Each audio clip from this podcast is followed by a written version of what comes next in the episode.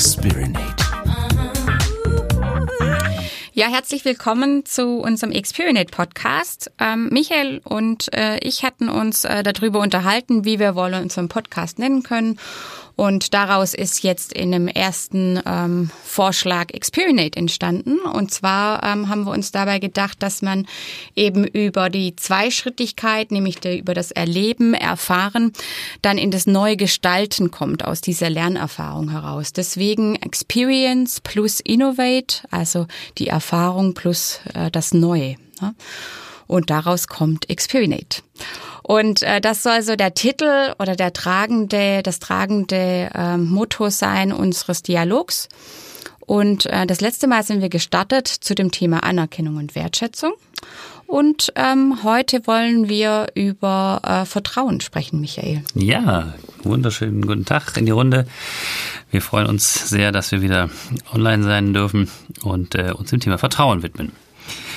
Beim letzten Mal äh, Anerkennung und Wertschätzung gefolgt von Purpose. Das war der letzte Baustein, den wir thematisiert haben, haben wir ja gesagt, Mensch, das hört sich alles super an, ähm, ein großes äh, sinngetragenes äh, Ziel zu formulieren, Sinn und Zweck. Ähm, und haben gesagt, dann bleibt eigentlich gar nicht mehr so viel Notwendigkeit für irgendwelche Strukturen, Prozessen und Regeln, aber die Basis dafür ist eben das Vertrauen.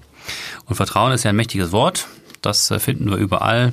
In der Familie sehr wichtig, in Freundschaften. Ja. Ohne Vertrauen ähm, ist wenig möglich. Und äh, das Problem bei Vertrauen ist ja, es braucht lange, um es aufzubauen. Ja. Und leider nur ganz kurz, um es wieder zu zerstören. Ja. Ähm, also wie machen wir das, gerade im unternehmischen Kontext? Wie können wir innerhalb von Organisationen zwischen Kollegen ein substanzielles Vertrauen aufbauen, das eben jetzt nicht gleich den ganzen Menschen an sich äh, fordert, sondern ähm, die Fokussierung wirklich auf das Vertrauen legt, was ich brauche, um im unternehmischen, organisatorischen Kontext eben ideal auf den Purpose hinzuarbeiten. Ja, Ergebnisse zu erzielen, ja. Mhm.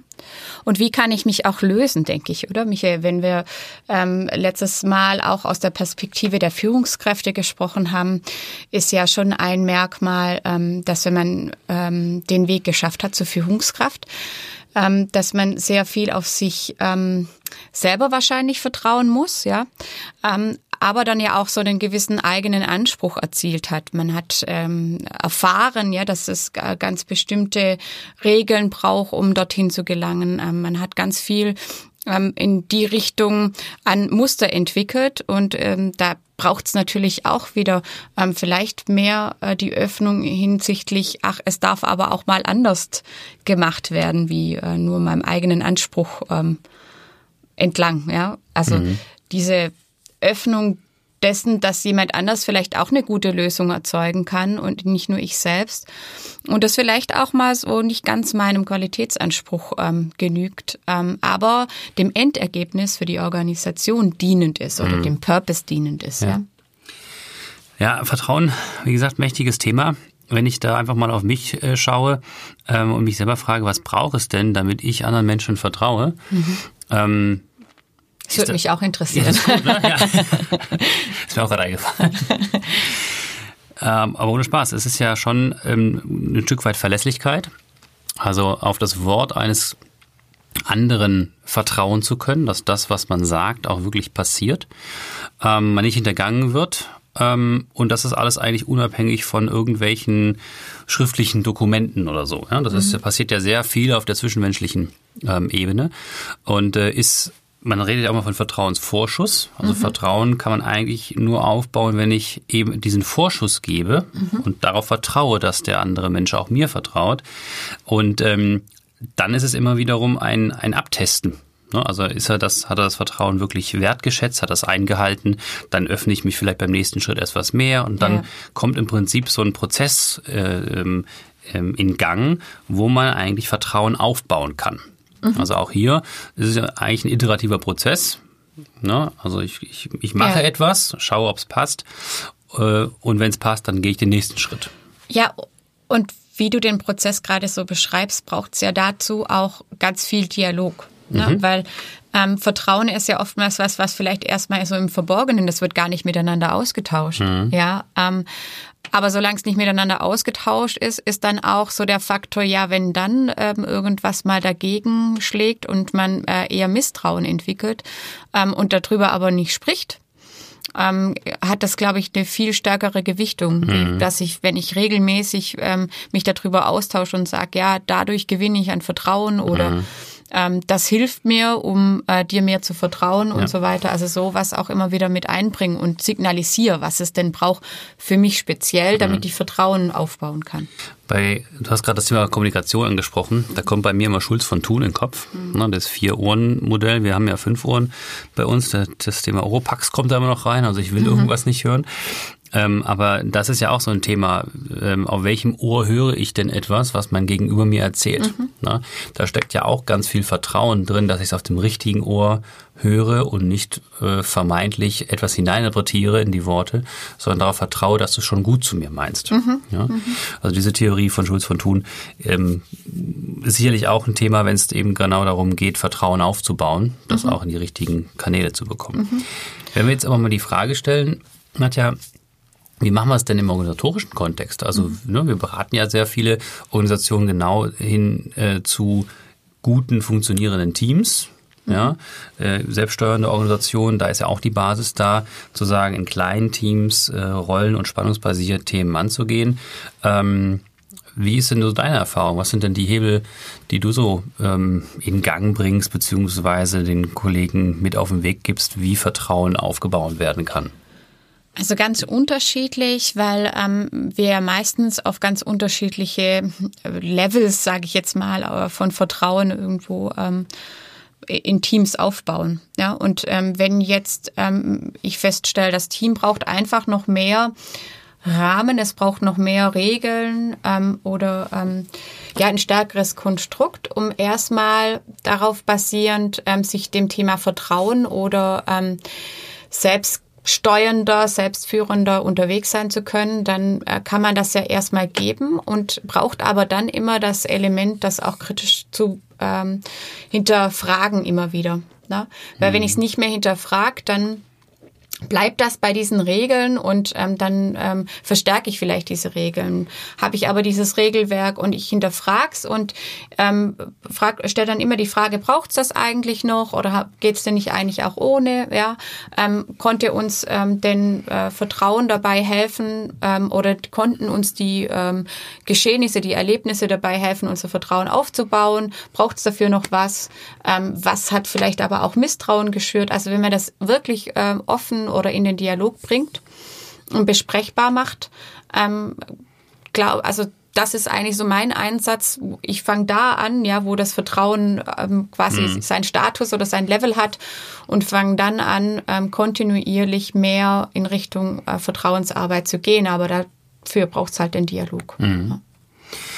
Ja, wir haben bei uns ähm, einen schönen ja, Begriff entwickelt, der nennt sich funktionale Vertrautheit. Mhm. Also genau so viel Vertrauen äh, aufzubauen, wie eben notwendig ist, um in seiner Funktion mit den Kollegen eben bestmöglich zusammenzuarbeiten.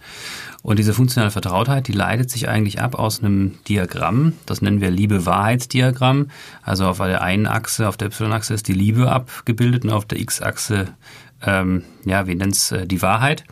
Ähm, und wenn ich mir das Thema mal aus einer Kritikperspektive anschaue, mhm. dann bin ich eigentlich auf einer, auf der Liebeachse, wenn ich da komplett ausschlage als Team, eher kritikscheu. Mhm. Ne, also ich vermeide eigentlich Kritik, ich vermeide mhm. den, den offenen Dialog, mhm. sondern beschönige äh, ganz viele Dinge.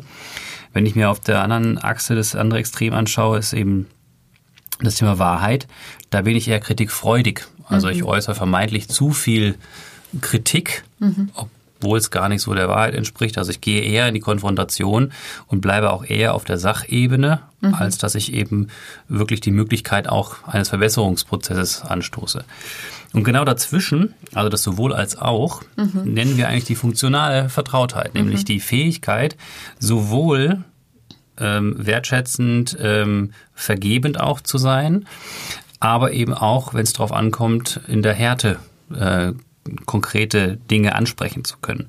Aber im Mittel eben dazwischen sein zu können und die Fähigkeit mhm. zu haben, beide Extreme zu können, mhm. aber ähm, sozusagen das Mittelmaß ähm, stark auszubauen, nämlich äh, in der richtigen Situation die eine oder die andere Ecke zu bespielen, aber im, im Kern eigentlich in der Mitte zu bleiben. Mhm. Ja? Und das ist immer so für uns das Modell, auch wenn es ums um Teams geht, zu fragen, wo steht ihr denn? Ne? Mhm. Also seid ihr gerade in der Kuschelecke, also ja, nur äh, Dinge schönreden und gar nicht auf den Kern kommen. Oder seid ihr gerade, und das passiert ja ganz stark auch immer in Stresssituationen, ähm, immer nur der Sache orientiert ja. zu sein. Ähm, und das ist eben dann immer ein Indiz, dass man eigentlich nicht das Vertrauen hat, gerade im Teamkontext, mhm. Dinge offen und ehrlich anzusprechen, um einfach auch die Möglichkeit hat, als Team besser zu werden. Und mhm. das setzt äh, eben diese, das Vertrauen ähm, voraus. Ähm, haben viele Teams nicht, um genau in diesen Prozess einzusteigen und äh, eben die Grundlage sukzessive zu setzen, eben über kleine Commitments, Vereinbarungen, äh, die erstmal zu treffen und einzuhalten, ist dann eigentlich die Grundlage Ganz dafür, dass man langsam genau ähm, dieses Vertrauen aufbauen mhm. kann. Mhm. Wie gesagt, mhm. ist ein langwieriger Prozess, aber mhm. eben hier auch über kleine iterative Schritte zu gehen, ähm, das hilft sehr stark. Plus ein Modell, wo man eben dann auch als Team sagt, Mensch, sind wir jetzt eigentlich gerade in der einen oder in der anderen Ecke, mhm. um so eine Art Selbststeuerung auch herbeiführen zu können. Ich glaube, ja, aber mitunter müsste dann eben auch betrachtet oder muss dann auch betrachtet werden, ähm, wofür ist denn ähm, die Nichtwahrheit oder die Nichtliebe ähm, dienlich? Mhm. Na, weil die hat ja auch irgendwie eine Schutzfunktion. Es gibt ja irgendwelche Gründe, weswegen sich ein Team dort oder dort bewegt. Ja. Und das auch zu thematisieren, das braucht dann auch erstmal wieder Vertrauen, ja. ja. Also es ist auch ein, meistens äh, mit den Gruppen ein langer Prozess, den man gemeinsam gehen muss, um ja. überhaupt daran arbeiten zu können. Ja, genau. weil ähm, das nur mal so offensichtlich zu haben, äh, bringt einen noch nicht ähm, eben den zweiten oder dritten Schritt weiter, ähm, da auch wirklich sich äh, weiterzuentwickeln. Ja. Ne? Hast du absolut recht. Mhm. Und das Ergänzende ist, ähm, da sind wir wieder beim Purpose, diese funktionale Vertrautheit und das Maß an Kritikfreudigkeit, Kritikscheuheit muss natürlich auch ausgerichtet sein an den Purpose. Also mhm. was ist denn notwendig und dienlich, mhm. um eben den bestimmten Purpose auch zu erreichen oder bestmöglich dann zu treffen. Mhm. Also ist nicht immer das Mittelmaß die richtige ähm, Orientierung, sondern das kann natürlich auch ähm, in einem vermeintlich produzierenden ähm, Teil vielleicht ein bisschen straffer organisiert sein und straffer mit strafferen Ansagen. Ähm, Im im Kern, ja, wenngleich beides irgendwo auch seinen Wert und seinen, seinen Raum haben muss. Ja. Also es kann ja wirklich ähm, je nach Prozessverlauf ja auch sich ändern. Ja, das eine Mal braucht es vielleicht dann äh, die ein oder andere mehr Regel und ähm, wenn es jetzt gerade zu einer stressigen Zeit ist. Aber wenn man sich das immer wieder und das ist wäre vielleicht ja auch so äh, abschließend ähm, oder zusammenfassend ähm, nochmal wichtig zu sagen. Eigentlich haben wir darüber gesprochen, dass Transparenz ganz wichtig ist, also das Thema einfach Vertrauen und Misstrauen in den Dialog zu bringen oder mal zu kennzeichnen, auch wo man sich da befindet in diesem Liebe-Wahrheit-Diagramm. Ähm, und dann aber so schrittweise iterativ, wie du es beschrieben hast, sich eigentlich ähm, darauf zuzubewegen, wirklich in so einem Mittelweg zu sein. Ähm, genau, so dass Vertrauen aufgebaut werden kann, ganz offen und transparent und ähm, Misstrauen eben auch angesprochen werden kann, weil das Vertrauen da ist, dass ähm, das auch äh, konstruktiv gemeinsam mhm. gelöst werden kann. Genau, und ein, ähm, ein Thema, glaube ich, du hast ja Kommunikation auch angesprochen, mhm. ist, oft sind es ja auch ähm, meistens äh, Missverständnisse, die zu Misstrauen führen. Mhm, ja ne, weil man eben genau diese Offenheit und äh, diesen Austausch nicht hat, sondern weil man immer oft interpretiert, was hat denn der andere damit gedacht, welche Intention hatte er und dieser Dialog, dieser Austausch über seine Empfindungen gar nicht stattfindet, weil der ja. Raum und die Zeit nicht vorhanden ist. Wenn man das aber stärker ermöglicht, Ne? vor einem Meeting, nach einem Meeting genau diese Reflexions-, diese Feedback-Zeiten ähm, zu nehmen, aber auch bilateral, was hattest du eigentlich wirklich damit gemeint? Ja. Ähm, ich glaube, das ist ein ganz wichtiger Hebel gerade ja. im bilateralen Verhältnis, äh, diese Misstrauenskultur wirklich abzulösen hin mhm. zu einer Vertrauenskultur. Mhm. Das heißt, es braucht auch diesen Perspektivwechsel und ich sollte auch, um Vertrauen aufzubauen, einmal natürlich äh, selber wissen, was braucht es für mich und das kommunizieren, mhm. aber halt eben auch aus der anderen Perspektive heraus ja. das beantworten können. Wir wollten eigentlich gerade den Sack zumachen, ne? Mhm. aber mir ist gerade ein Thema eingefallen. Ähm, witzigerweise erlebe ich das im Privaten auch ganz oft. Also wenn im Freundeskreis ähm, Gespräche stattfinden, man erzählt irgendwas oder Nachbarschaftsverhältnisse, dass da immer erst mal von einer vermeintlichen negativen Intention ausgegangen wird, warum Nachbarn, Freunde irgendwas getan haben, wo ich dann oft sage, jetzt warte doch mal ab und red doch mal erst mit dem Kollegen, vielleicht hat er es ja gar nicht so gemeint. Ja. Aber es ist ganz interessant, dass bei vielen Menschen einfach erstmal diese Skepsis vorhanden ist, mhm, mhm. anstatt in das Gute mhm. zu vertrauen. Mhm. Ja? Ich denke, das ist auch eine kulturelle Sache. Das muss nicht so sein, aber ja. Ja, ja, ja. ja, ja interessant, spannend. Ja. Super. Was wollen wir das nächste Mal diskutieren? Gute Frage. Wir haben aber heute schon mehrmals darüber gesprochen. Es geht nämlich um das Thema iterative Weiterentwicklung. Also die Frage, wie können sich selbststeuernde Organisationen weg vom Masterplan-Gedanken entwickeln und im Alltag eben über kurzzyklische Intervalle ihre aktuellen Probleme, aber eben auch strategischen Ziele äh, besser zu bearbeiten. Das werden wir in der äh, vierten Austauschrunde in unserem Podcast Experinate thematisieren. Oh, spannend. Genau, super. Klasse, Nadja. Vielen Dank. War wieder eine coole Session. super, bis zum nächsten Mal. Ciao.